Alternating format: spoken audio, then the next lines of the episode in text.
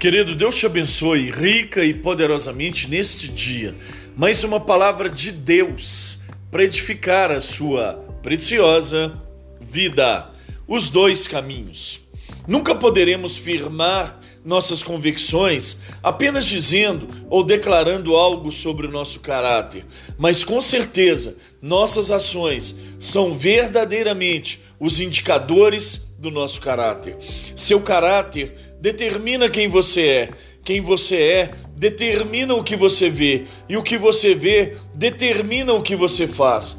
Não existe separação do caráter do líder de suas ações. No livro de Números, no capítulo 13, do versículo 1 ao versículo 3, lemos: O Senhor disse a Moisés: Envie homens que espiem a terra de Canaã, que eu vou dar aos filhos de Israel. Moisés os enviou do deserto de Parã, segundo o mandado do Senhor, todos aqueles que eram chefes dos filhos de Israel.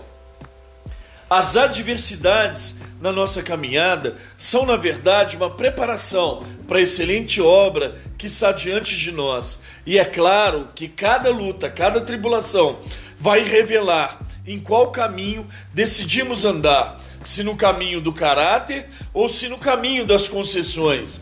Se as ações de um líder estão continuamente se contradizendo, observe então o seu caráter e descobrirá o porquê. Livro de Números, capítulo 13, versículo 30. Então Caleb fez calar o povo diante de Moisés e disse: Vamos subir agora e tomar, a, tomar posse da terra, pois somos perfeitamente capazes. Precisamos entender que talento é um dom. Podemos aperfeiçoar o nosso talento, mas nunca poderemos escolher ou determinar os nossos dons. Números 13 e 31. Porém, os homens que tinham ido com ele disseram: Não podemos atacar aquele povo, porque é mais forte que nós. Em contrapartida, somos nós que escolhemos o nosso caráter e com certeza o definimos quando estamos diante de uma situação difícil. Se decidimos fugir dela ou enfrentá-la e resolvê-la.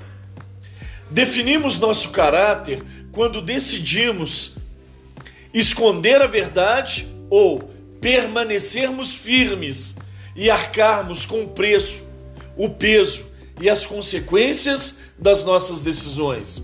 O verdadeiro líder sempre se envolve com pessoas, mas se o caráter do líder é duvidoso ou apresenta falhas, não tem firmeza em suas decisões, não sustenta suas palavras, dificilmente vai envolver pessoas no propósito ou na visão. Muitos o seguirão por tantos outros motivos, pelos benefícios que recebem, por status, por posição, por cargo, mas seus corações estarão longe do propósito e da visão. Conhecemos e convivemos com muitas pessoas super talentosas, mas totalmente desestruturadas quando alcançam o que queriam. Chegam voando, nos surpreendem, mas depois que alcançam o que queriam e aquilo não se torna mais novidade em suas vidas, abandonam aquilo que elas mesmas chamaram um dia de chamado de Deus e saem rastejando. Livro de Números, capítulo 13, versículo 32. E diante dos filhos de Israel falaram mal da terra que haviam espiado, dizendo: A terra pelo qual passamos a espiar é terra que devora os seus moradores e tem muitos gigantes. Este fenômeno se chama caráter.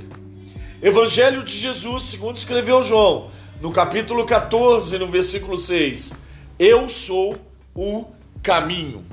Deus te abençoe ricamente neste dia.